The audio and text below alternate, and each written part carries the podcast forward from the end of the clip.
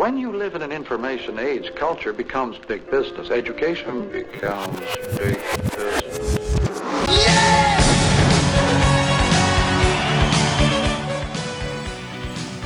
Hola, ¿cómo están? Bienvenidos a una edición más de Hipertexto Podcast. Nos encontramos aquí Alan Estefan y Carlos Murguía. ¿Cómo estás, Carlos? Bien, aquí, bueno, no bien, más bien tengo que fingir que estoy mal, porque es el, es el programa de, de la nostalgia. Diga, digamos Que voy a contestar lo que debería de contestar la gente cuando le preguntan eso, no, no me encuentro tan bien, porque estoy nostálgico. Muy bien, muy bien. Eh, ya el deber ser kantiano de que nos enseñaron nuestros papás de siempre decir que estábamos bien ya no existe en la actualidad, ¿verdad? Pero antes de, ahorita que estamos hablando de la nostalgia, eh, me gustaría mandarles un saludo a nuestros amigos de Nostalgeeks, Nostalgeeks Podcast, que esta semana me invitaron a hablar acerca de bandas sonoras en el cine. Nos la pasamos muy bien. Les recomiendo que los vayan y los, los sigan en sus redes sociales. Están como Nostalgeeks Podcast. Y si pueden darle una escuchada después de terminar esta edición de- del podcast de Hipertexto, se los agradeceríamos mucho. Y el tema de día de hoy, Carlos, es la generación de la nostalgia. Pum, pum, pum. Y pues bueno, básicamente eh, lo que hemos visto y lo que estamos viviendo y, lo que nos hemos dado cuenta, todos los que pertenecemos a nuestra generación, es que no tenemos ningún sentido de pertenencia porque no hay nada característico de nuestra generación. ¿Qué opinas de eso, Carlos? Sí sería uno de los rasgos más, más salientes que si pensamos en las generaciones que han retornado en los 2000, como las modas de los 60, de los 70, los 80 e incluso los, los 90, sí tienen ellos una colección de signos cara- característicos. Pensemos en la música disco, en los pantalones acampanados, las patillas, el cabello eran como tubos, ¿no? Los que se usaban para tener esos chinos en la parte inferior del cabello. Digo, yo no necesito tubos para tenerlo así, ¿eh? Bueno, Eh, bueno, sí. Y, y en los, y los 80s, el, las sombreras, que yo me acuerdo perfecto, ¿no? De los suéteres de mi mamá con, con hombreras que ni me impresionaban mucho, ¿no? Porque dice, bueno, ¿dónde saca esos huesos tan extraños con hombreras? El, el cabello. Un y- caballero del y el spray, la, el- la cuestión de, de la música electrónica que en los 80s explota.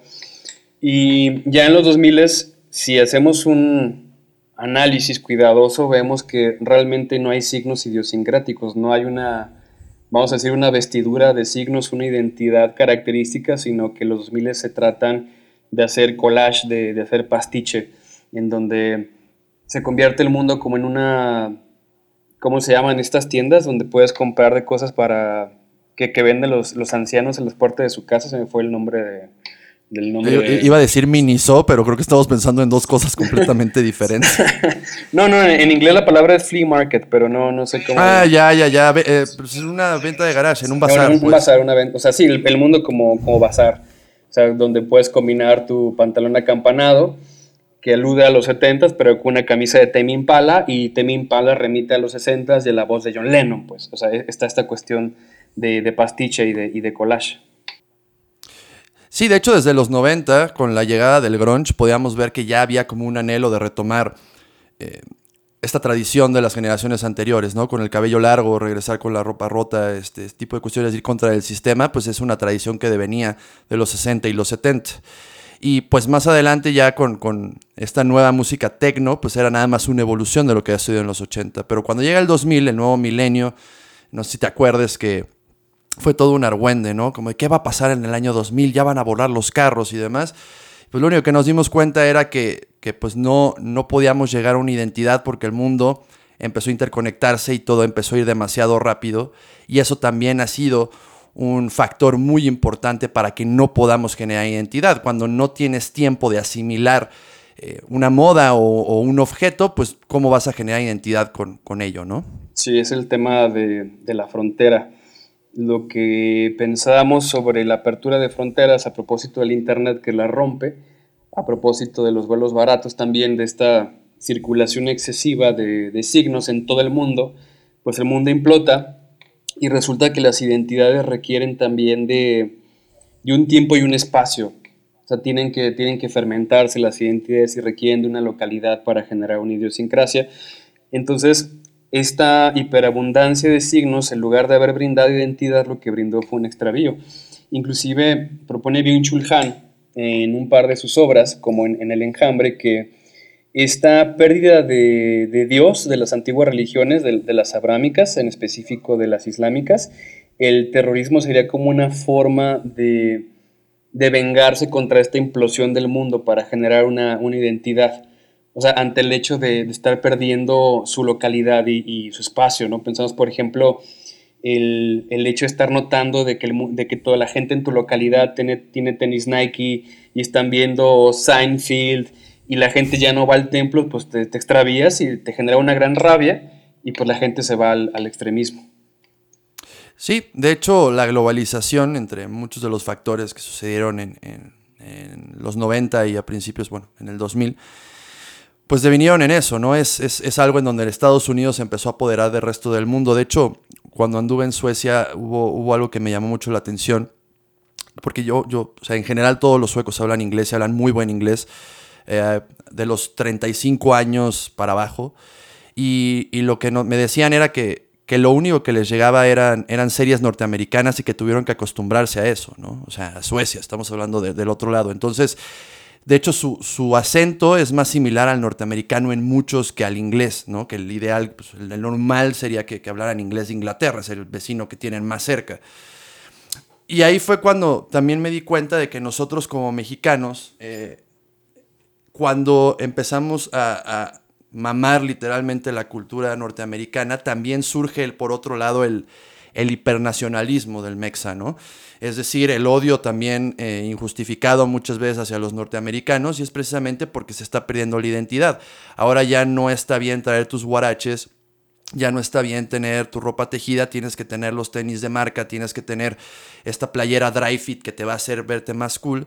Y entonces toda esta invasión de cultura de allá lo único que ha hecho es que perdamos raíces y también perdamos nuestro norte como mexicanos, ¿no? Esta, esta cuestión de la pertenencia a un país eh, es importante para un individuo, para que pueda crecer en una sociedad en la que se sienta arropado, en la que se sienta en donde puede compartir eh, significados y pueda compartir símbolos con la persona que tiene al lado, ¿no? Es, más complicado lograr hacer eso a través de, una globalización.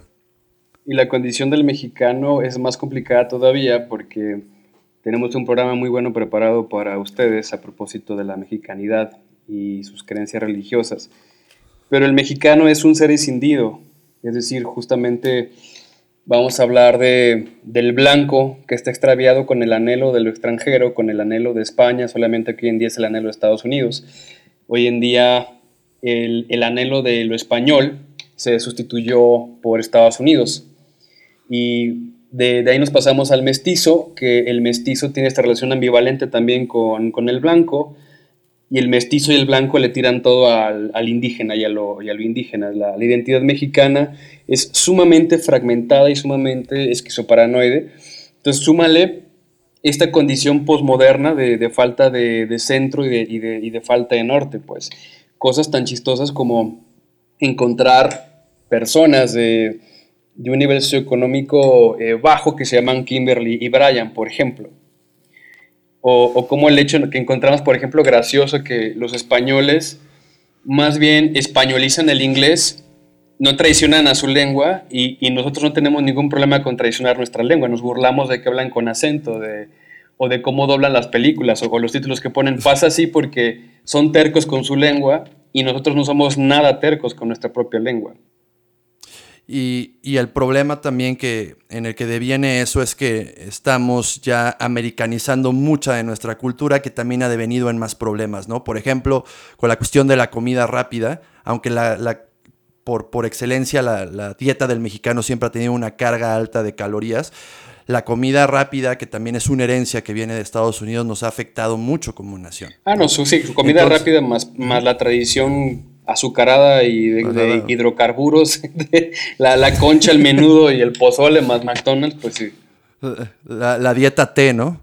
Este, entonces, eh, cuando, cuando me paro, y ahorita que estabas hablando de, la cuestión de, del mexicano que, que vive eh, entre dos tierras, ¿no? Como diría, como diría el fantoche de Bumburi, Básicamente lo que pasa, y es algo que he notado, también empezamos a retomar cuestiones como de la formación reactiva, ¿no? O sea, queremos convertirnos o nos convertimos en lo contrario de lo que, de lo que estamos anhelando, ¿no? Eh, cuando tú tienes o estás insertado en una sociedad que te esté exigiendo determinadas cosas que, que vienen de otro lado que tú no puedes asimilar, pues en vez de ese anhelo que tú tienes, por ejemplo, de pertenencia a Estados Unidos, pues en que se convierte en un odio eh, descomunal hacia, hacia los gringos, ¿no? Que por cierto, si hay gringos escuchándonos, no me caen muy bien, pero. Hay un no, porcentaje de, audiencia, efectivamente.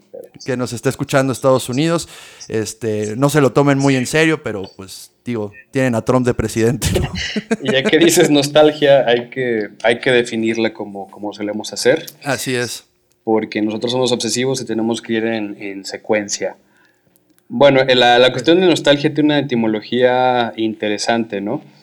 Eh, que la palabra nostalgia, la palabra que viene de- del griego, la palabra nostos, que significa llegar a casa, y la, la otra parte de la palabra que significa, que dice algos, perdón, que significa dolor, el, el dolor de, de llegar a casa. Eh, la cuestión de el soldado que, que añora retornar a, a su sitio eh, cotidiano, que añora eh, regresar a, a su hogar. Y de ahí pues ya se derivan, se derivan diversas palabras, pues, pero la palabra de anhelo es este afecto triste en donde se busca retornar a algo que, que está perdido o algo que, que está lejano. Y también podemos hablar ahí ya de, de la melancolía, ¿no? Que ya sería un sentimiento exacerbado de, de nostalgia, ¿no? Que ya podría caber, bueno, no podría caber, ya cabe como una, una psicosis, ¿no? Si nos ponemos ya en cuestiones freudianas. Eh, normalmente a los melancólicos se les reconoce actualmente como los maníaco-depresivos, pero son personas básicamente que no pueden lidiar con la pérdida de ese paraíso que, que tenían, ¿no? Y aquí, Carlos, te quiero hacer una, una pregunta ya entrando un poquito en, en- en- en- en detalle. ¿Tú crees que ahorita estas propuestas que están haciendo de que los países ya no deberían de existir, de borrar estas líneas entre las naciones, sea saludable para la humanidad, sea saludable para el individuo? Pues lo que estás poniendo sobre la mesa es que, o sea, el título del podcast es La generación de la nostalgia. Lo característico de este monomundo es la ausencia de fronteras. El mundo, el mundo implota y si el mundo implota se pierden las fronteras y si se pierden las fronteras pues también se pierde la historia de los pueblos y si se pierde la historia de los pueblos pues también se pierde la, la cohesión social. Es muy curioso que desde que empezamos los 2000 ha sido la, la era de- del revival, la, la, la cuestión de- del retorno constante, de cómo a- al inicio de los 2000 artistas como The Strokes, como The White Stripes, como The Hypes, como The Yeah Yeahs, como Jet, como Interpol, como The Black Keys, como Franz Ferdinand, y podríamos, Lotería. y podríamos, podríamos continuar. Y es, y es curioso que ocurra del 99 al 2001, toda esta serie de discos que retornaban a un, a una, a un sonido de garage rock, pero nunca se trataba de los 2000 se trataba ya sea de los 60, de los, de los 70 o de los 80 como en el caso de Interpol, que es básicamente pues un eco de Joy Division. Pero, Sí. O sea, aquí el tema tú decías sobre cómo, cómo afectaría esto, pues es la falta de... Po- ¿Perdón? Sí, pero a lo que me refiero es ahorita, de hecho, algo que he estado viendo mucho con, con la gente de, de- de extrema izquierda es la propuesta de que el nacionalismo, ¿no? La cuestión de las naciones es una cuestión de una construcción cultural. Pero al mismo tiempo los veo como que anhelan viajar, ¿no? Entonces el hecho de, de querer borrar las fronteras, de generar así un monomundo, no, no nada más en el Internet, sino ya geográficamente hablando, es decir, que ya no hay, exista frontera entre México, Estados Unidos, Panamá, Guatemala, Brasil, sino que todos seamos uno mismo como humanidad. ¿No crees que habla de esta cuestión en donde quieren hacernos todo como un molde? A mí me remite mucho a la cuestión de, The Wall, ¿no? Cuando en, en la película de The Wall, en donde salían lo- los chamacos como si fueran todos en una línea de producción, como todos iguales. Es, una, ajá, es como, es una, es una ambición de variedad, pero de homogeneidad, pues, de, de cómo el sujeto que se cree original y sin embargo se viste y piensa igual que, que todos sus contactos de Facebook y, y- y de Instagram. Eh, este tema te- es... Yo sigo mucho a Yuri Lotman en, en este sentido, que es un semiólogo pues, no, no tan conocido, de la famosísima escuela de Tartu de Estonia, claro que la conozco. Claro, es como los gallos blancos de, Querétaro, ¿no? De, bueno, de hecho sí los conocen, ¿eh? más bien sería como los, los cholescuincles de Tijuana. bueno, lo que él propone en Cultura y Explosión es que las culturas crecen con base en el mestizaje. O sea, siempre, tiene que haber un intercambio de, de bienes y de saberes. Y justamente, pero también hay un límite con el intercambio y por ese motivo se crean fronteras. Se crean fronteras lingüísticas, se crean muros eh, literales, se crean barreras para que el otro pueblo no ingrese. Pero dice, si se, endurece demasiado la, frontera, entonces es cuando surge la paranoia y es cuando tienes ya la creación de la guerra. Oye, ¿por qué están poniendo castillos? ¿Por qué están poniendo muros? Algo, algo están ocultando. Sea, el argumento de, de Lotman es que las fronteras sí tienen sentido porque la frontera es una piel que, que protege el núcleo. Pero si se endurece demasiado la piel, ya luego surge la paranoia en cuanto, en cuanto al otro.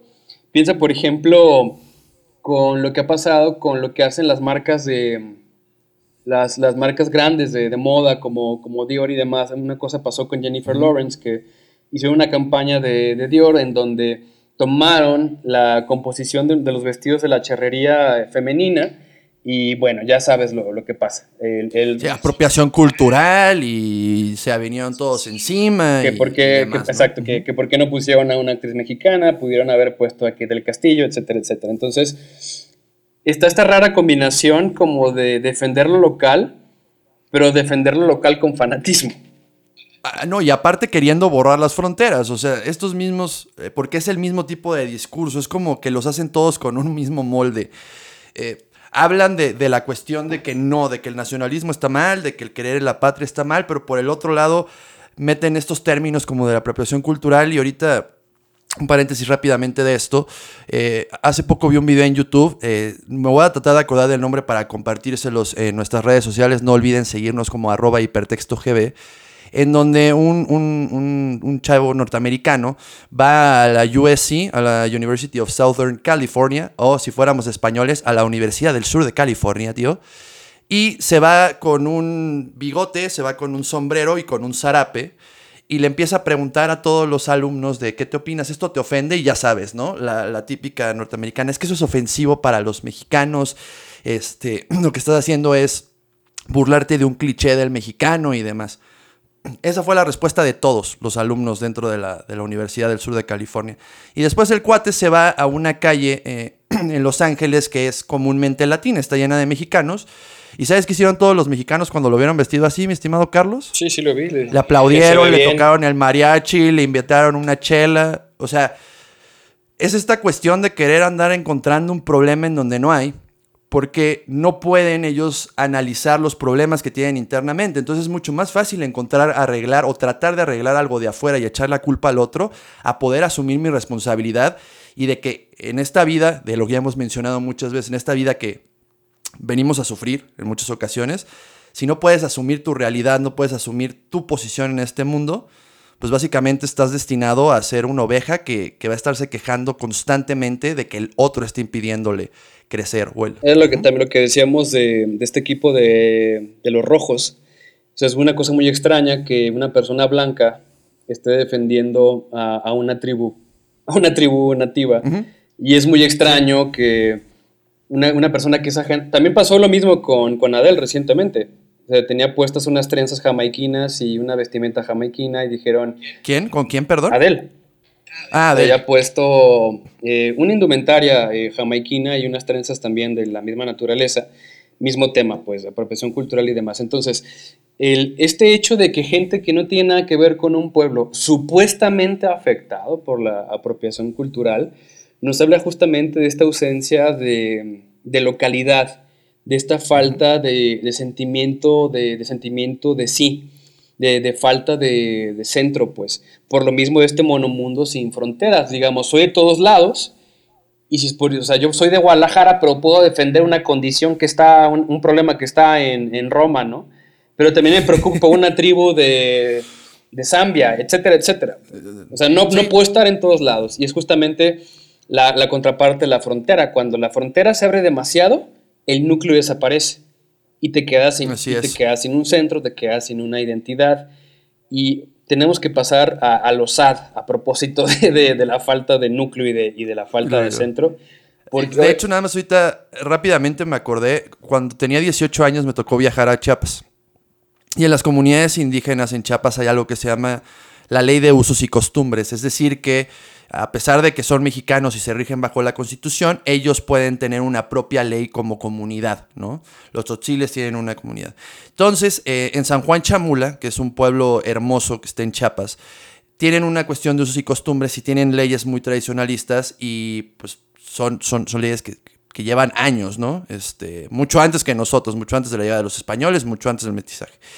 Entonces, básicamente ellos te dicen que por favor no tomes fotos, no les gusta, este, y te piden que respetes. Entonces, me estaba contando el guía, cuando fuimos, que hubo, llegó una chica, una chica de la Ciudad de México, de estas, que en ese tiempo, bueno, en ese tiempo se, veía al menos, de estas extremistas radicales, eh, que vio que había un, un señor que sacó a su, a su mujer, o sea, se la llevó y la quiso agarrar del brazo. Entonces ella llegó a defenderla, a decirle que era un animal, a golpear al señor, a quererla grabar con el celular. Y pues, ¿qué pasó? Que llegó el cacique del pueblo y la encerraron en la cárcel y se metió en una de broncas tremenda. Entonces, aquí nada más para terminar esta cuestión de la contradicción. Por un lado, dices que tienes que respetar y que tenemos que cuidar esta cuestión de la apropiación cultural, pero por otro lado, ¿con qué autoridad moral le vas a decir a las personas cómo vivir? ¿No? Es decir, no quiero, no quiero que cambies lo tuyo y no quiero que se apropien de cultura, pero yo quiero que tú cambies exactamente en lo que yo digo. Y la mujer seguía en la cárcel en San Juan Chamula la fe. Cuando yo fui, llevaba ya dos años en Tambada y no podían sacarla, porque ahí no se puede meter la ley mexicana. Entonces, este tipo de contradicciones es lo que vamos a estar viendo en todo lo que queda del, episodio. Y ahora sí, Carlos, como preámbulo para hablar de la parte más triste. Este, Adelante. Sí, recordando que este tema de la nostalgia es eh, lo mismo del anhelo y es similar al concepto de, duelo. O sea, cuando pensamos en el duelo, es una añoranza por un objeto que, que ya no está. Lo que pasa cuando perdemos una pareja por una ruptura, cuando se muere un pariente, etc. Es una metáfora muy bella y dolorosa a la vez, la pérdida es como una hemorragia para el yo. Cuando se pierde una pareja, cuando se pierde un ser querido, este sentimiento de tristeza también se da porque el yo se construye como espejo a partir de, los otros, pensando que, metafóricamente hablando, pero internamente es literalmente eso, que los demás forman un, pastiche en mi ser. O sea, yo tengo pequeñas partes de los demás en mi memoria, en mi identidad, y cuando alguien se va, queda como una, un corte y, está manando sangre de ahí. El proceso de duelo es colocar una costra en ese agujero y encontrar nuevos objetos. Y justamente el deprimido por duelo no está interesado en, nada porque quiere retornar a, a, ese objeto muerto. El que está en duelo lleva al muerto a cuestas, pero tiene que, tiene que abandonar al muertito y generar cosas nuevas. Y eso es la nostalgia. O sea, el, el 2000, los 2000 sería una época de duelo, una época de nostalgia por un, una, un tiempo que nunca se tuvo, por un duelo que no se logra, que no se logra superar. Y es aquí donde ya empieza lo, lo sad. Oye, ya estábamos hablando de cosas sad.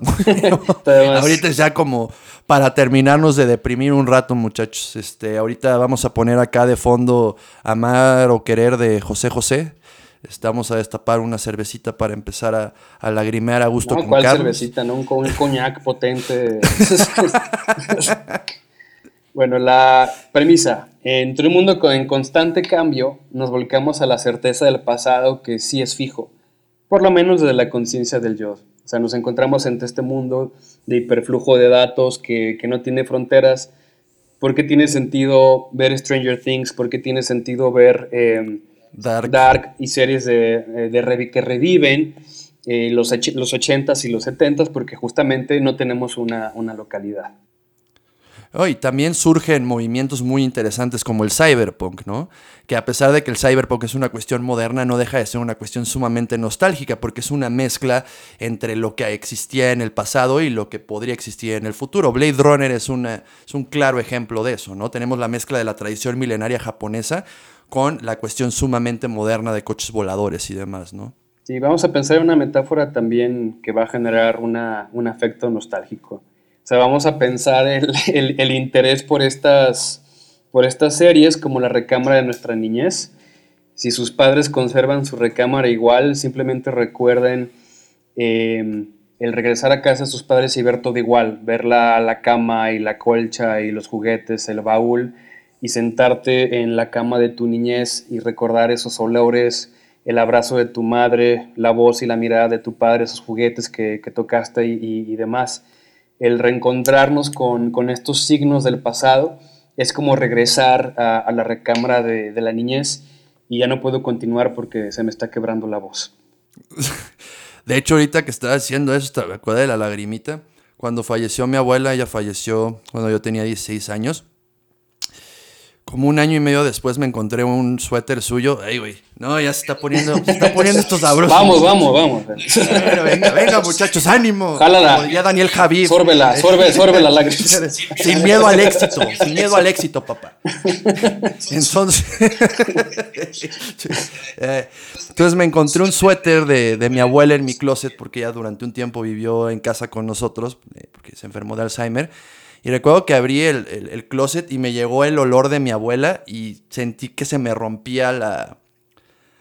Pues que como que se me rompía la, realidad en ese momento, ¿no? Como en este anhelo de querer volverla a abrazar, de, de, quererla volver a tener bien o de que me contara de sus aventuras cuando era pequeña. Y es ese tipo de cuestiones lo que, lo que estamos tratando de retomar constantemente y no es que nosotros seamos ajenos a eso, ¿no? Ojo, no vayan a decir, no, es que Alan y Carlos no, no escuchan nada vintage ni nada así, porque yo colecciono discos de vinil y Carlos es fan del metal, ¿no? Entonces, tenemos muchas cuestiones de que nos gustan la antigüedad, pero la cuestión de quererse quedar clavado en el pasado es en donde, en donde encontramos el peligro. ¿Por qué? Porque no tenemos signos, no existe nada en nuestra generación que nos dé una, un sentido de pertenencia a la misma. Y cuando dijiste... Creo que el único... Ah, no, dime. Sí, perdón, perdón. Que creo que el único signo que podría tener, no tanto los millennials, sino ya un poquito más los centennials, es el quejarse de todo, ¿no?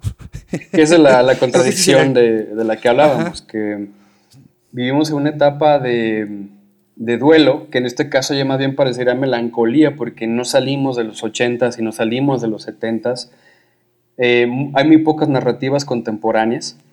Digamos, como una idiosincrasia 2000 era, o sea, por más que lo pienso, no se me ocurre una idiosincrasia 2000 era. La idiosincrasia 2000 era, el zeitgeist 2000 es sesentero, setentero, ochentero y, y noventero y más. Pero con, con ICQ, ¿no? ¿Cómo? con el ICQ. Bueno, otra, otra cuestión nostálgica, pues, pero la contradicción radica en que el, el joven o sea, todavía nosotros podemos ser considerados jóvenes, eh, hay una contradicción en el hecho de que nos atraen los pantalones acampanados, nos atrae la música de los ochentas. A, a mí no me atraen los pantalones. Bueno, no, a mí tampoco. Pues. No me metas en esos enjuagues. a los que les interesa, pues. Yo me imaginé a Carlos caminando allá en Américas con música de los billis de fondo. Nos, nos atrae eh, eh, la, la estética hippie, etcétera y sin embargo se habla constantemente de, tumbar estructuras. Es, algo muy paradójico, pues es como ir hacia adelante pero regresar al pasado simultáneamente. Es como vivir en los 2000 es como vivir en, un, en una trenza, es vivir en, un loop. Ya, o sea, por la implosión del mundo ya el pasaje del tiempo pareciera que se detuvo. Y de hecho va a seguir pasando por lo mismo de la velocidad. Eh, de hecho, estuve investigando acerca un poco de, la música que escuchan los chavos de hoy. Este, y vi que los videos más reproducidos en un solo día y que han roto récords son estos chavitos coreanos de BTS, ¿no? Y la primera, no, no había escuchado una sola canción de ellos, lo acepto, pero me aventé una que se llamaba Fire.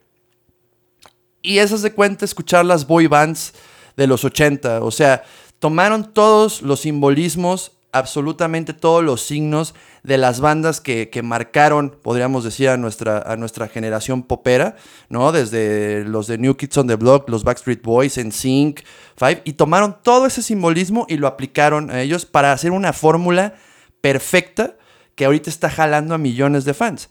Entonces, ahí está el claro ejemplo de que, de que la cultura, tenemos tanta necesidad de pertenencia que estamos buscando signos en el pasado para traerlos. Otro, otro ejemplo muy claro es The Weeknd, ¿no? Que también está en los billboards y estuvo muchísimo tiempo. Los sintetizadores que utiliza este cuate te remiten a toda la cuestión de la música electrónica de los 80, ¿no? O sea, de hecho hay hasta, hasta varias, varios fraseos de las canciones remiten tal cual a melodías que son puramente de los 80. y la textura de su voz se distingue muy poco de la de Michael Jackson y Michael Jackson pues, es, un producto de los 80. Así es. Entonces, toda esta cuestión de, de, querer volcarnos a tener una certeza de que hay algo, algo que vamos a agarrar, eh, creo que lo único que está logrando es que perdamos el panorama de lo que estamos viviendo actualmente, ¿no? Y es a donde, a donde vamos, o sea, cuando no, no pertenecemos, entonces, otra vez, lo de todos los capítulos, ¿no? Hablando ahorita del hipermodernismo, pues ya todo es válido y a la vez nada es válido. ¿No?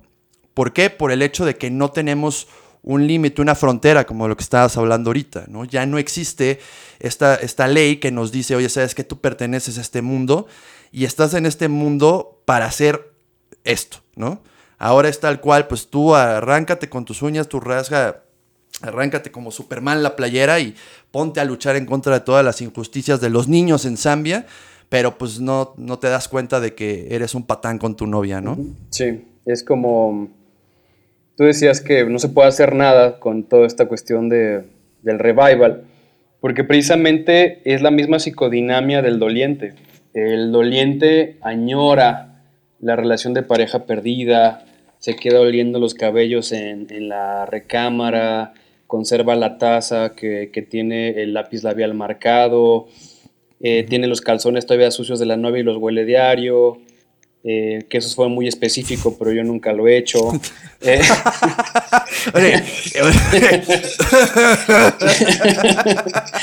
pero. Carlos, Carlos es como el maestro Japos. me sale sangre por la nariz.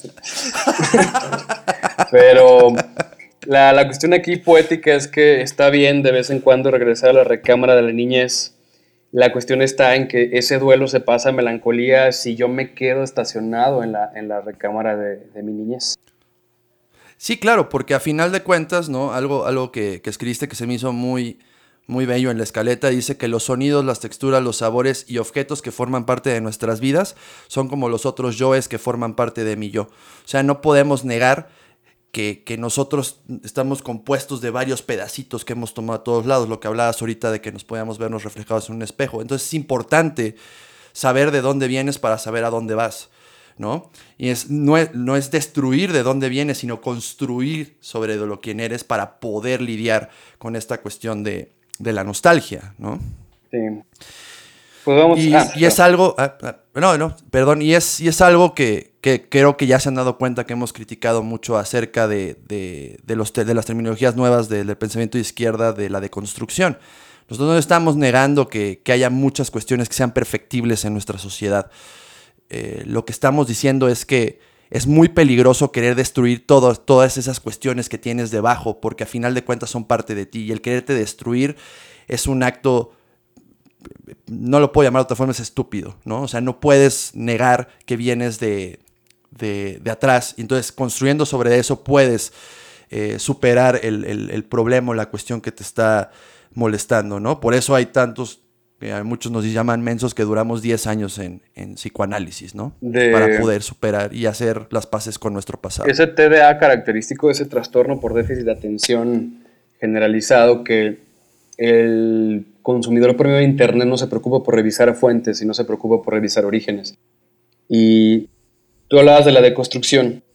Se utiliza mucho ese concepto hoy en día, que es una labor constante, la deconstrucción, y yo estoy bien deconstruido, y hay que deconstruirse y demás mamarrachadas y no tienen idea ni siquiera del autor que, lo propone, que, es Derrida, y mucho menos van a tener idea con qué estaba intentando romper Derrida con la deconstrucción, que era justamente con el estructuralismo, y simplemente vomitan el concepto sin ninguna clase de, de reflexión. Y a propósito de falta de reflexión, tampoco se dan cuenta que esta práctica de la deconstrucción es básicamente el catecismo que yo viví en la primaria. Vivir un sentimiento de culpa, por mi culpa o por mi gran culpa, golpes de pecho, yo he pecado, yo he sido misógino, pero purifíquenme porque yo me, porque yo, yo me siento mal. es, es, es justamente esta, esta falta de conciencia y esta falta de análisis, porque, porque insisto, eh, el cristianismo se, se, destruyó, pero una cosa no, no, se, no se corta de tajo. Se va, por, se va, se va hacia otros sitios. Y esta cultura tan horrible, también el cristianismo de la culpa, pues está vigente con todo y, su, y, su, penitencia y su, y su expiación y, y, demás. Sí, o sea, ahorita podemos hablar de este caso que igual es muy controversial para muchos, ¿no? Lo que pasó con Luisito Comunica y esta mentada foto que subió a sus redes. En donde vi un video, ¿no? Hace rato te estaba comentando antes de empezar a hablar del podcast, en donde una chica decía que la cuestión de la deconstrucción era un proceso individual pero estaba justificando que una turba enardecida se le echara encima a este cuate para pedir una disculpa. Eso es básicamente lo que hace el catolicismo. Tienes toda una institución que te dice, le estás cagando, tienes que sentirte culpable, estás pecando, entonces tienes que, a través del sacerdote de la confesión, alcanzar la iluminación. Nada más que aquí es con un, una disculpa en internet, ¿no? Ah, ya se deconstruyó porque entendió que hizo mal. No, no te confundas. La, manejar la culpa de esa forma, pues no está expiando nada, es más bien tener miedo a lo que puede pasar con los demás pura lana. ¿no? O sea, sí, para no perder Exactamente. Pues claro, o sea, es, es, es, obvio que esta persona va a pedir una disculpa, aunque él genuinamente crea que lo que hizo no estuvo mal. Y en este caso, ¿no? la, la, turba digital no se distingue nada de mis tías que van al templo y son unas ojetes, que eh, hablan, hablan basura de, de, una pariente que está en unión libre y le vale, no le interesó casarse. Y aquí tienes uh -huh. esta turba de tías que en las reuniones familiares hablan mal de ella y cásate mijita y, y demás. Es decir, eh, es la misma moralidad, la misma culpa, la, la, misma persecución, pero ya no estamos yendo a otro podcast. Estamos el... bueno, es parte de la generación de la nostalgia, porque es, es, es la sintomatología de lo mismo de, de, lo que estábamos hablando, de no tener un centro, de no tener una pertenencia, de estar tratando de buscar cuestiones en el pasado, pero no poderlas profundizar en el futuro. Entonces, eso también habla de que no tuvieron clases de historia, uh -huh. ¿no? Si lo pone de o sea, esa de manera. no entendieron. Da mucha tranquilidad al colectivismo. O sea, el buscar el refugio ¿Sí? en el colectivismo es porque no hay, no hay un centro personal es justamente lo que pasa con el problema de Alcohólicos Anónimos, por ejemplo. Uh -huh. El sujeto le cuesta mucho trabajo la responsabilidad personal, ¿qué es lo que hace? Se vuelca sobre el grupo, porque en ese caso la responsabilidad se diluye en la, en la, grupalidad y se convierte en algo bien rutinario, ¿verdad? El alcohólico se sube a la tribuna y todo el mundo lo odia, todos me echan mierda, yo echo mierda, bla, bla, y todos y todos estamos juntos, qué bonito, qué chula. O sea, la, la grupalidad no es la solución para problemas personales. Claro, y el, y el no encontrar identidad también te, te, te vuelca al radicalismo. Y algo que, que, quiero preguntarle a todas las personas que creen que el radicalismo es bueno, díganme un cambio radical que no haya venido con dolor y que no haya venido con muerte a lo largo de la historia. ¿no? Uh -huh. Si hablamos de la conquista, si hablamos de la caída de. Si hablamos del comunismo, si hablamos de la Segunda la Guerra Mundial, todo las cambio. Independencias todo viene con dolor y todo viene con muerte. Los cambios radicales se pueden asumir como buenos después de un determinado tiempo. Entonces, cuando la gente alega sobre estos temas sin querer entender de dónde vienen, lo único que está haciendo es generando más odio del otro lado, ¿no? Entonces, en vez de evitar, ¿no? Y está haciendo esta apología que, apología con, con, la violación, y es que están utilizando, no, a ver, entiende de dónde viene el discurso de esta persona, entiende de dónde proviene la historia de esta persona, y después, ahora sí, ejerce un juicio de realidad. Y date cuenta de que si estás presionando este grupo de personas, lo único que vas a hacer es tener una reacción al doble y, lo, y, y estás generando un mal mucho peor que el que querías evitar, ¿no? Lo que pasó eh, con, Trump en Estados Unidos. Es eso. O sea, estuvieron presionando tanto a los de ese lado que se, volcaron del otro. Y eso este, nos, nos habla también de, eh, vamos a hablar ahora un poco, hablando de los Estados Unidos, de la obsolescencia programada y de dónde deviene, ¿no? Es decir, nosotros ya no podemos generar también relaciones con nuestros objetos por el hecho de que todo es consumible, todo es desechable. Y eso es una tradición que deviene de la Segunda Guerra Mundial. ¿No? Cuando se empieza a hacer la producción en masa, cuando empiezan a ver que triunfa, el sistema neoliberal... Capitalismo. El triunfo del capitalismo, empiezan a ver y a generar cuestiones de necesidades adquiridas. Es decir, te voy a hacer, te voy a hacer sentir culpable, otra vez llegamos a la culpa de no tener este objeto. Cuando tú tienes este objeto, se supone que tienes que sentirte completo, pero luego te voy a dar otro para volver al ciclo, ¿no? Y entonces, algo aquí también que tú comentaste que me gustó mucho es eh, que la muerte vitaliza al amor, ¿no? Entonces, si estamos hablando de que los objetos, o sea, no, no podemos ya reparar, ya no tenemos derecho a reparar nuestras cosas, ahorita con las nuevas leyes que querían poner acá en el Senado de México, ya ni siquiera vamos a poder reparar nuestras computadoras, o cosas que nos pertenecen, todo tiene que ser nuevo, ya no puedes generar una relación. Y eso, eh, con lo que hablamos también en el tema pasado del amor en los tiempos del Tinder, pues ya estamos tan acostumbrados a que todo sea desechable que hasta las personas desechamos, ¿no, Carlos? Sí, la... hay que tenernos un poco en el, en el tema de que la muerte vitaliza el amor. Y como es un tema sad, pues igual nos va a tomar un poco más de tiempo, pero hoy no importa porque estamos muy contentos de cerrar también temporada. Entonces, si sale la verborrea también es por nostalgia y porque juntarnos para, para grabar el podcast también es, en nuestra sesión pseudoterapéutica. Pero la cuestión de que la muerte vitaliza el amor es que cuando yo tomo conciencia de que, de que mi pareja, de que mis padres inclusive, o sea, ya cuando yo maduro que me doy cuenta que mis padres se van a morir y está envejeciendo, cuando ya veo que a mi, a mi padre le duele la espalda, que mi mamá se enferma, etc., eh, realmente ya se puede hablar de que surge un amor maduro porque tomar conciencia del envejecimiento y la caducidad de los amados, si te interesa, obviamente los vas a cuidar y obviamente te va a interesar.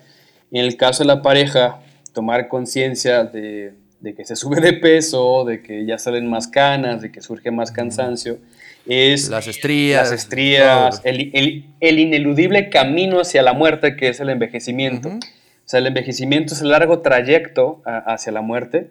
Me hace tomar conciencia de que tenemos que reparar y que tenemos que, tenemos que hacer lo posible. Y vamos a hacer diversas cosas, ¿verdad? Vamos a pasar de lanza, no, no vamos, ya hemos hablado de esto también. Vamos a, a ser negligentes, vamos a entrar en temporadas muy malas, pero si reparamos es cuando el amor tiene más valor. Es decir, que intentamos matar al otro, intentamos matar la relación, pero si nos quedamos ahí y vamos a llamar metafóricamente, surge la cola loca y la cinta de Urex y demás, adquiere más valor la relación de esa manera por los ataques. O sea, el amor se vuelve más valioso cuando integra la violencia y cuando se toma conciencia otra vez este dramatismo, ¿no? Cuando tomamos conciencia del, ineludible camino hacia la muerte del semejante. Así es, y, toda esta tradición que deviene de la obsolescencia programada, ahorita rápido una anécdota, Carlos ayer estábamos hablando de que su tarjeta de audio ya no funcionaba y me comentó que había grabado para un corto cuando yo estaba en la universidad junto con un compañero eh, nuestro que es por el que yo conocí a Carlos hace muchos años.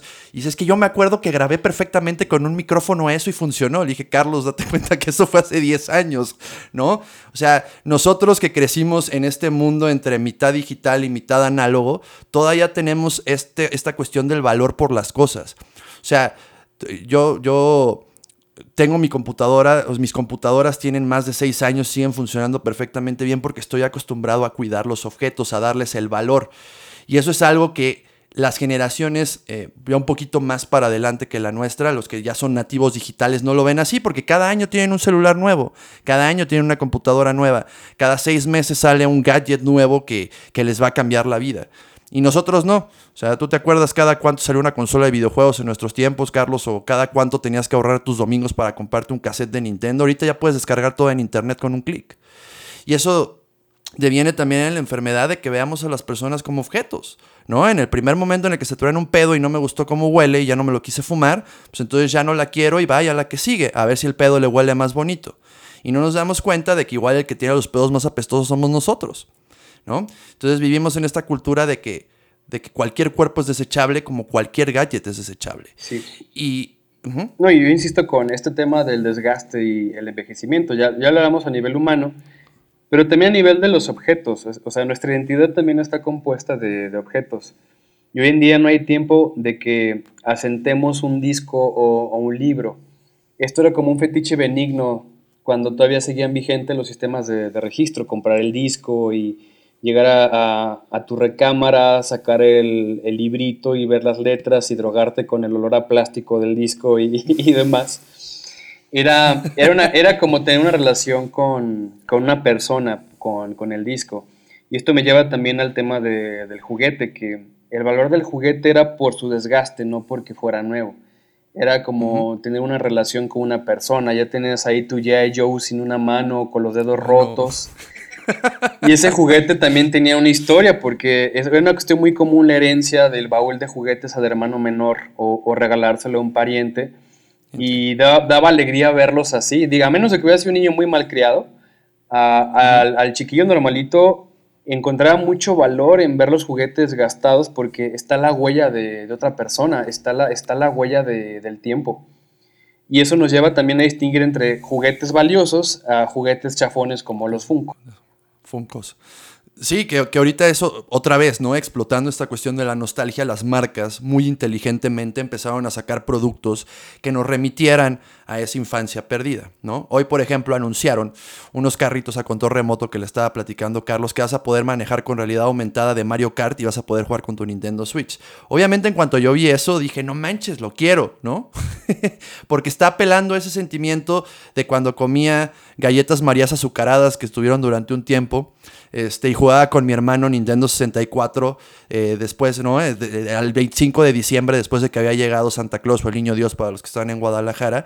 Y luego nos salíamos a andar en bici. O sea, eso, eso es lo que me recordó, ¿no? Es como esta cuestión de, de que mi hermano ya no está, ya no lo veo todo el tiempo, ¿no? Está, vive fuera de México. Entonces, lo primero que me remitió fue esas, esas aventuras con, con mi hermano.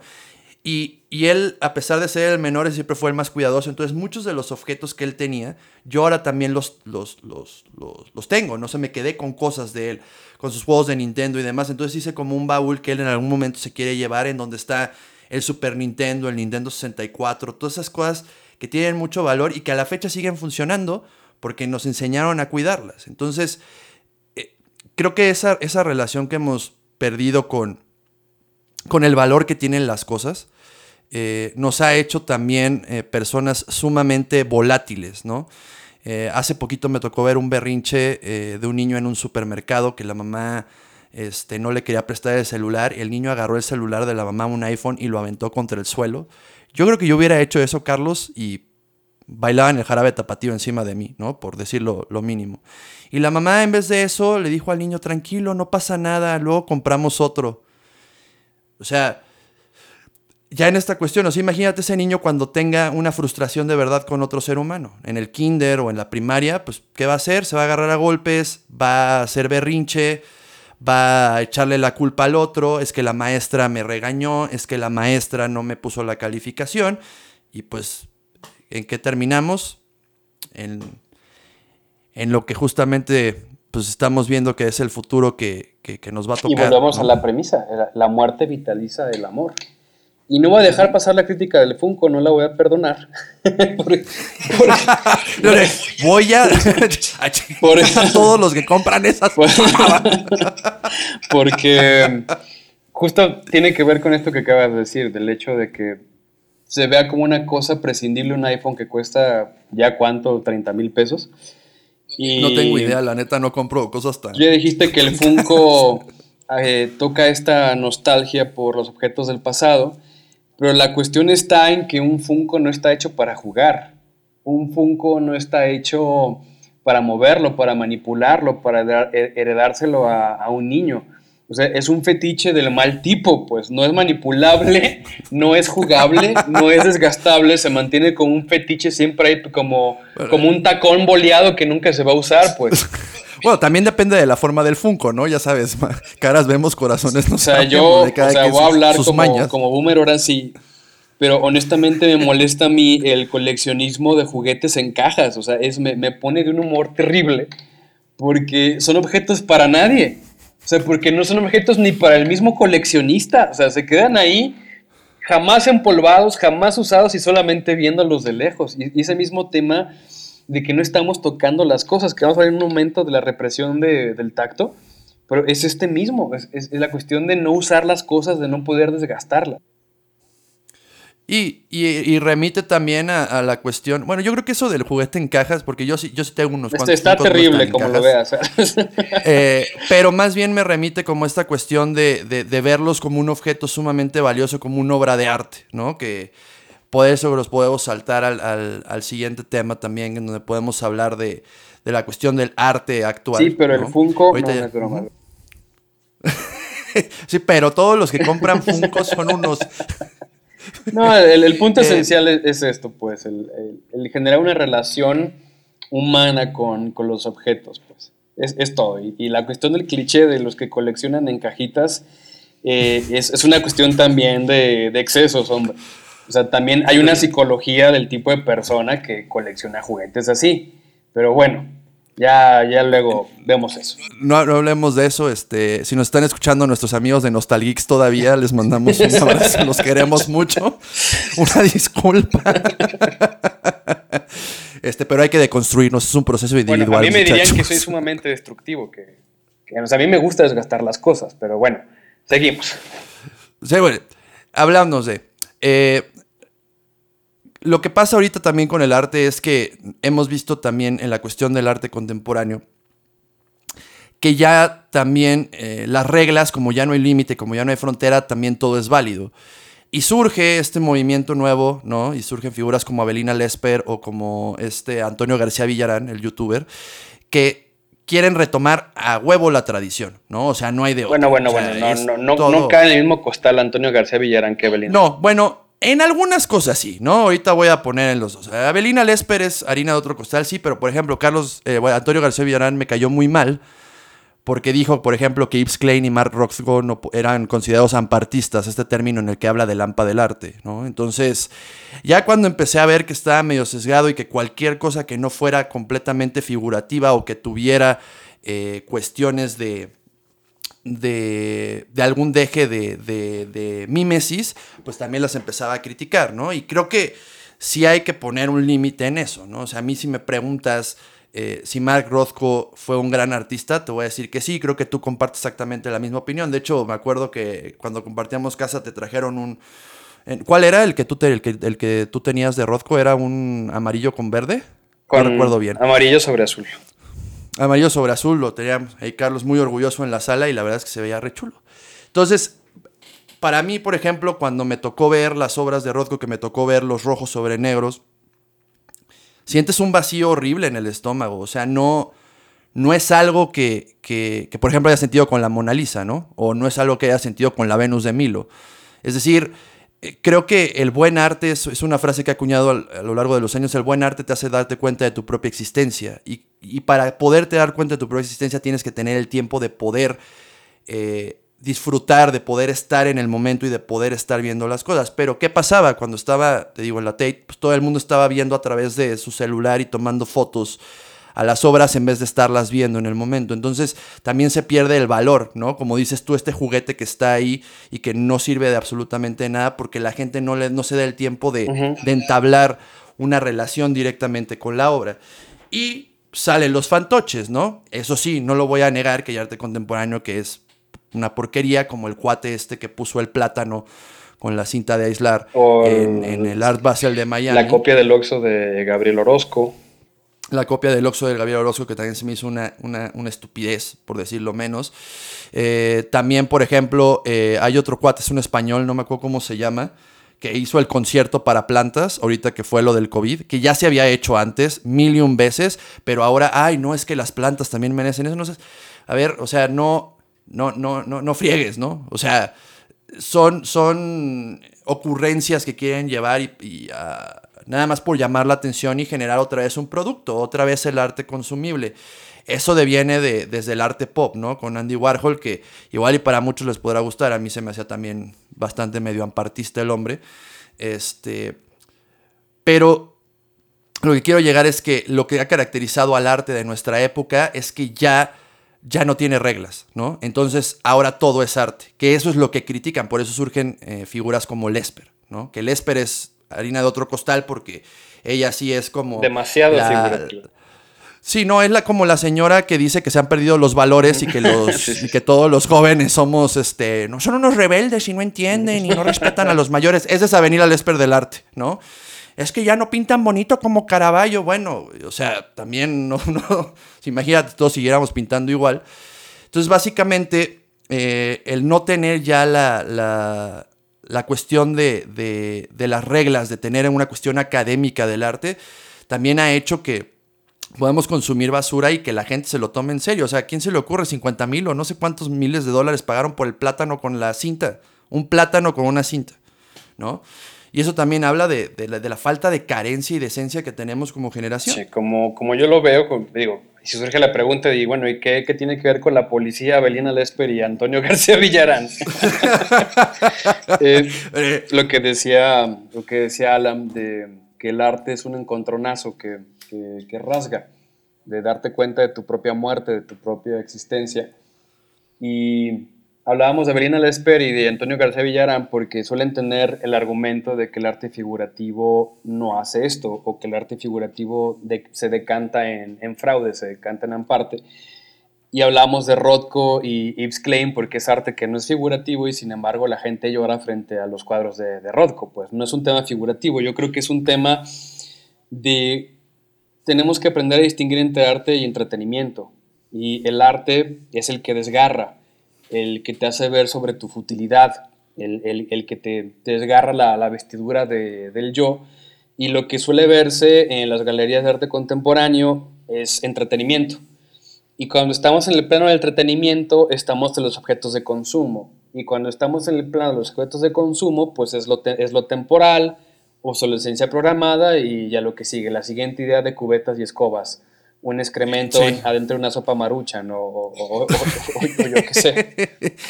que, que, en su momento hubo cuestiones que, por ejemplo, ahorita que hablas del excremento, sí hubo un artista, creo que italiano, que hizo caca en un montón de latas y luego la cerró y se llamaba la, la mierda del artista, así se llama la obra. Y igual en un momento en donde en los 60 estamos hablando de este encontronazo brutal del tiempo de posguerra, ¿no? de la entrada del, estructuralismo y de querer romper muchas de las cuestiones de las reglas, era válido. La cuestión es que si lo haces actualmente, ¿no? es una repetición, lo conviertes en, una cuestión maquinada. ¿no? Hay, hay varios artistas de performance, no voy a dar nombres, pero por ejemplo... Eh, su primer performance era voy a criticar al patriarcado y me voy a meter algo en el fundillo. Ah, ok, muy bien, ¿no? Muy padre tu performance. Su segundo performance es, ahora voy a criticar eh, a los, eh, la cuestión de, la xenofobia, entonces cómo voy a criticarla metiéndome cosas en el fundillo. Ya el quinto, la, justificación no importa, básicamente lo que está haciendo el acto ya es bastante obvio, ahí no hay arte. Esa es la cuestión de que ya también lo estamos viendo como, como un acto que puede ser repetitivo, lo que hablas de entretenimiento. Y la verdad es que eso no pasa con una obra de Rothko o no pasa con una obra de Goya o no pasa una obra con una obra del Greco. O sea, tú no las puedes repetir. Y ahí ya nos podríamos meter en cuestiones de la reproductividad técnica con, con Benjamin, pero este, esa es harina de otro costal. Pero básicamente esas obras existen eh, para que tú te enfrentes con ellas en ese momento, no para que puedan existir y ser repetidas constantemente, ¿no? Sí, pierden el, el aura, era el, el concepto que usaba Benjamin justamente. Así es. Bueno, después de esa imagen tan coprofílica que pusimos sobre, sobre la mesa, partiendo de la maruchan con caca, es, que me la imagino así en el Oxxo, ¿no? Estás tu, tu vikingo y al lado de ti la maruchan con excremento de tu vecino, pero... ¡Qué asco! ¿Por qué? Pues bueno, es toda una instalación. Es que es, que, es, arte moder, es arte modernista, no lo entiendes. Me, acordé de Gondolú, pero bueno. Del Gondolú. Un saludo. Bueno, vamos a hablar de otros medios como la fotografía impresa, el vinil y, el cassette. ¿Por qué? Porque esos medios que son extensiones de la memoria humana eran objetos físicos que dejaban una marca tangible. O sea, la fotografía impresa la puedes tomar en tus manos, el vinil también, el cassette queda una marca.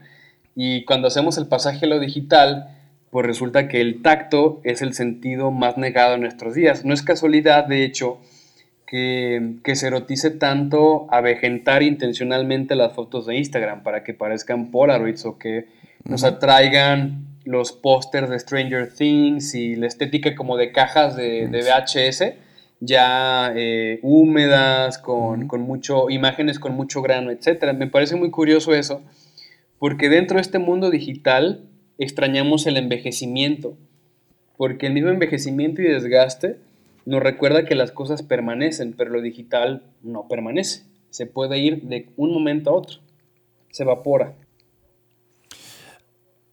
Así es, ¿no? Y, y de hecho aquí este, es volvemos a lo mismo de añorar los espacios de la niñez, ¿no? De cuando ibas al blockbuster el viernes, este, y, era, era hasta el olor del blockbuster, me acuerdo todavía del olor del blockbuster, era, ajá, que buscabas la película, ojalá y la fueran a tener, y luego te compraban unas palomitas y te la pasabas el resto del fin de semana con viendo esa película, creo que es como querer retomar eso, precisamente, ¿no? El tener el objeto de poder decir, porque hablemos de algo, ¿no? O sea, yo, yo que tengo vinilos, es la cosa más impráctica del mundo, Carlos. O sea, es, es nada más la cuestión de, del anhelo de poder tener y escuchar el ruido de la aguja, ¿no? Y este scratch, porque la neta, los escucho cada San Juan porque ya tengo toda la biblioteca musical en Spotify, ¿no?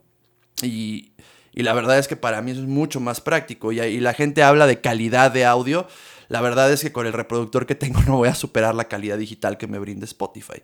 Es más bien esta cuestión de, de retomar eh, de cuando estábamos, ¿no? Eh, que, que, juntabas tus 120 pesos y te ibas a comprar el, disco de Korn, el de Issues, y que te sentías súper bien y te lo fletabas todo, aunque nada más lo, lo, era, lo hubieras comprado por una canción. que eso también lo hemos perdido. Ya, ya no tenemos tiempo de escuchar discos, ¿no? Ya vimos este, la cultura del remix. Y, y eso es cada vez más claro. O sea, ya no conozco yo a muchas personas, excepción de ti, ¿no? Y yo en algunas ocasiones que nos aventemos discos completos. Es muy raro. Y aquí también, este, regresar, ¿no? En, en, el aspecto del cine, algo que sí es muy notorio y es algo que te pueden hablar muchas personas que se dedican al audiovisual, es que cuando tú hablas de los 35 milímetros, eh, cuando se filmaba en celuloide, el grano no era porque envejeciera, era una cualidad del material. Y eso hacía que se viera muy bello. Entonces, ¿qué tratamos de hacer nosotros? Emular, lo, sobre todo, uno, la óptica del cine y dos, el grano que nos podía proporcionar eso. Alguien que lo... Antes de que se me olvide, Ajá. o sea, la, la, aplicación que estoy usando para grabar el podcast se llama Ableton Live. Y tiene plugins que el, nativos que, que la incluye la aplicación. Y uno de ellos es vinil.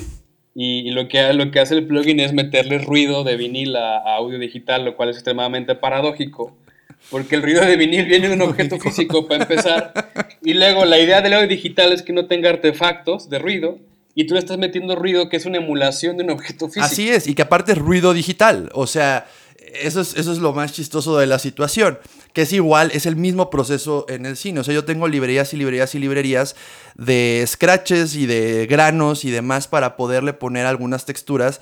Eh, de, las, de, de, de, las películas que estoy haciendo o de lo que estoy grabando en ese sí, momento. Está sonando un piano eh, de estos de. No, no es el de cola, es el piano vertical, desafinado Ajá. de fondo, ¿no?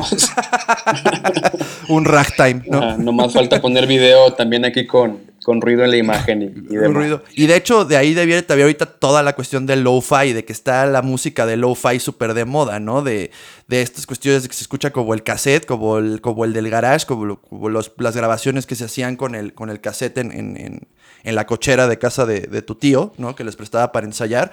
Estamos tratando de emular eso porque también nos remite a la cuestión táctil de tener el objeto, ¿no? Antes era igual de importante tener el objeto como el contenido del objeto. Ahora que ya no tenemos eh, esa parte física, pues lo único que nos queda es tratar de emular lo más posible el contenido, como lo que está pasando con el lo-fi o emular el grano, ¿no? Este, en el cine. Fíjate la, la, la, paradoja. Hoy más que nunca tenemos acceso a la fotografía. Todo el mundo, uh -huh. hasta con un celular ya de 300 pesos, puede tomar fotografías de calidad que supera por mucho a, a la foto impresa. Pensemos, por ejemplo, un objeto tan valioso que es eh, las fotos de nuestras abuelas uh -huh. en un álbum que, era, que pesa como 5 kilos el maldito. O, uh -huh. o, la, o esta lata de, de, galletas, no es una lata, se llamaría, bueno, es un envase de galletas metálicas. Una lata, ajá. Que por sí, lo general sí. tiene como una escena medieval o del Quijote, no sé por qué. Sí. O, o, francesa, ¿no? Como muy de María Antonieta y esas cosas.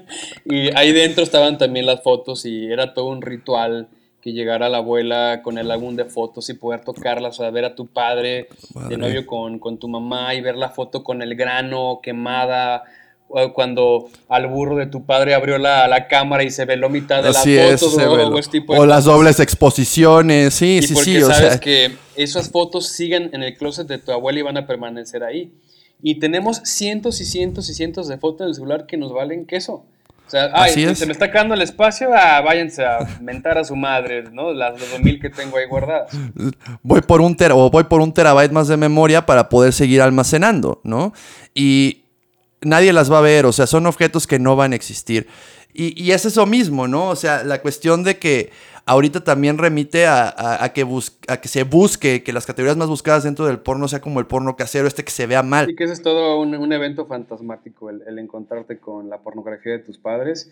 No es como superar el Edipo, es cuando, cuando pasa eso, cuando te cuentas con las pornos de tus padres y que eh, deseando que no te tocaran las home movies tampoco de tus papás, ¿no? Que sería-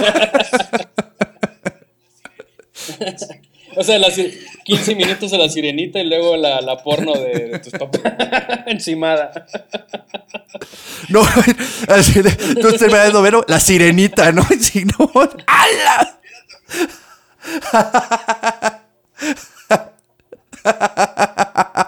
Ay, pero qué buen rey tritón, ¿no? Y era también como cuando te juntabas con tus cuates, ¿no? Y este, a ver a quién le habían desbloqueado de pura casualidad el, el Golden Choice. El, el Cinemax. Pero porque, no sé si se acuerden muchos, pero cuando estaba el cable y no habías contratado eso, se escuchaba la película, pero se veían rayas nada más en la pantalla, se veía distorsión. A veces nos dábamos con Exactamente. Entonces, me acuerdo perfecto un día que un cuate de la colonia, este, por error, su papá lo pagó. Bueno, por error, ¿no? Entre comillas. Y entonces nos dijo, ¡a la madre, güey! Ayer vi una súper chida que se llamaba Emanuel. Entonces ahí vamos todos a quedarnos a dormir en su casa para ver. eh, de hecho, me acuerdo que era Emanuel en el espacio. O sea, este tipo de, de, de soft porn este, que, que era impactante para pues, niños que debe habermos tenido 9, 10 años. Este. No, eso es muy chiquito, eso, Alan, no, yo- sí, o- bueno, igual, ¿no? Ya- ya. Es demasiado pequeño. Creo que tenías como 11, creo. Yo estaba en. ¿Qué edad tienes cuando vas en primaria y secundaria? ¿11, 12? 12, 13. Ah, entonces Pero eso era ya es 12, grande. 13. Porque era de primaria y secundaria. sí, yo así de 9 años. ¿no? Nueve años. El morro bien calenturiento. Y eh, ahorita ya hablamos de todo este lado, pero también hay una vertiente, Carlos, que creo que es importante que toquemos antes de despedirnos, que es los que nos hemos ido del otro lado, ¿no? O sea, de como ya no tenemos la posesión, como ya no queremos ser parte de este mundo desechable, tratamos de tener las menos cosas posibles y solo traer cosas a nuestra vida que tengan valor, ¿no? Entran los minimalistas, que ahorita ya todo el mundo los ve como, como gente rara que no quieren tener cosas, porque también eh, cuando hablamos de que si vamos a tomar una decisión objetiva de consumir, tiene que ser porque es una cosa que de verdad necesitemos, ¿no? Entonces también está el otro lado de la moneda y aunque es una práctica milenaria, creo que ha tomado mucha fuerza actualmente porque también te da un centro, ya no estás poniendo todo en cuanto al objeto de consumo, sino al valor que te va a dar el objeto. No sé si eso te haga como clic, que también haya como todo este grupo de personas del otro lado que estén tratando de evitar la cuestión del consumo excesivo y el acumulamiento de basura. También tendría que ver, eh, digo, no solamente por el hecho de tener pocas cosas, sino eh, el hecho de protegerlas y, resarcir. Por ejemplo, la ropa, que en lugar de estar compre y compre ropa nueva en cada temporada, pues la, la puedes reparar o, o- o le puedes cambiar el, el color a la ropa y, y- y demás. Pues, Eh, o sea, seguimos con lo que propone el psicoanálisis al respecto en cuanto al yo. O sea, la, la identidad es memoria. O sea, porque una cosa es el cuerpo y otra cosa es el yo. Y la cuestión del yo es que es memoria. Son, son representaciones de memoria. Simplemente ve lo que pasa con una persona con Alzheimer. Al tiempo en que se afecta el, el- el órgano que, que almacena la memoria, que es el cerebro, pues la persona se queda sin identidad. es como una, como una cáscara. Entonces, eh, el no tener relaciones perdurables y el no tener objetos perdurables, pues también da una identidad pues evaporada, da una identidad sin centro, que es también lo que ya venimos diciendo desde el inicio. La idiosincrasia de nuestra generación es la falta de idiosincrasia y nuestra generación no tiene signos propios, sino que está en ese estado de duelo, de estar retomando constantemente los 70, los 80 y los 90 y no poder construir algo propio. Que de hecho, no somos ingenuos, ¿eh? La, la cultura siempre se construye tomando prestado lo previo. Pero. Ah, claro. La cuestión, eh, eh, eh, el problema está en que no se ve como una cuestión propositiva. O sea, siempre cualquier movimiento artístico niega el, anterior. Pero aquí se ve más bien un reciclaje, que es justamente la diferencia entre, entre intertexto e hipertexto. Hablar de intertexto es copy-paste. Hablar de hipertexto involucra el cortar ese elemento anterior, transformarlo y reelaborarlo. Y justamente creo que aquí ya es la cruz del asunto.